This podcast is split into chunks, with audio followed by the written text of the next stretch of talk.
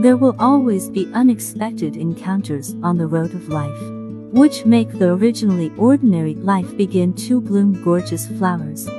Xiaolan is a girl who likes outdoor sports. Every weekend, she packs her bags and goes hiking in the countryside alone. Climbing to the top of the mountain and looking into the distance made her feel extremely free and happy.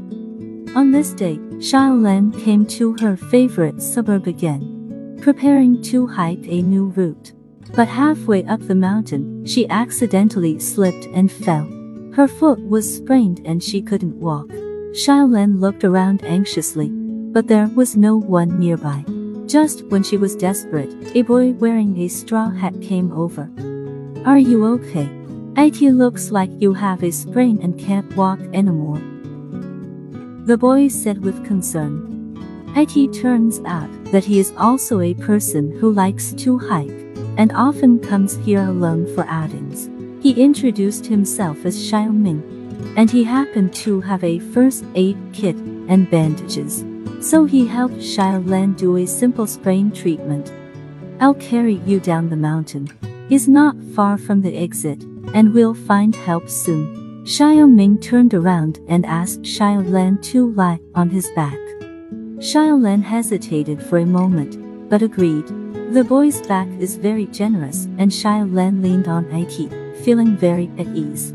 The two chatted happily along the way, and they didn't even feel tired.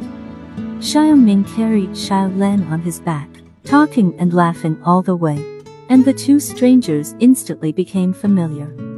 The two found the visitor center at the foot of the mountain, and Xiaolan's sprain was quickly treated. Since then, they will meet every weekend for outings, explore new routes together, and witness the sunrise and sunset together.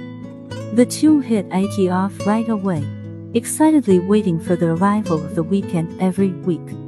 After two months, Xiaolan found that she seemed to like Xiaoming and would miss him so much that she couldn't sleep if she didn't see him. After the day's hike, Xiaolan plucked up the courage to confess to Xiaoming, but Xiaoming showed a embarrassed expression.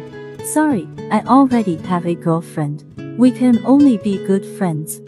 Xiaolan's heart instantly shattered into rubble. She held back her tears and said it was okay. Turned around and left quickly, not wanting Xiaoming to see her sad appearance. After one month, Xiaolan never went out with Xiaoming again. She goes to the suburbs alone every weekend, but she can no longer feel the happiness of the past. Looking at the beautiful scenery, she only felt like a knife was piercing her heart. Another weekend, Xiaolan arrived alone. The secret base she and Xiao Ming discovered together. The top of the mountain where the two of them once watched countless sunrises side by side. Xiaolan knows that on the road of life, there will always be unexpected encounters, which make the originally ordinary life begin to bloom gorgeous flowers.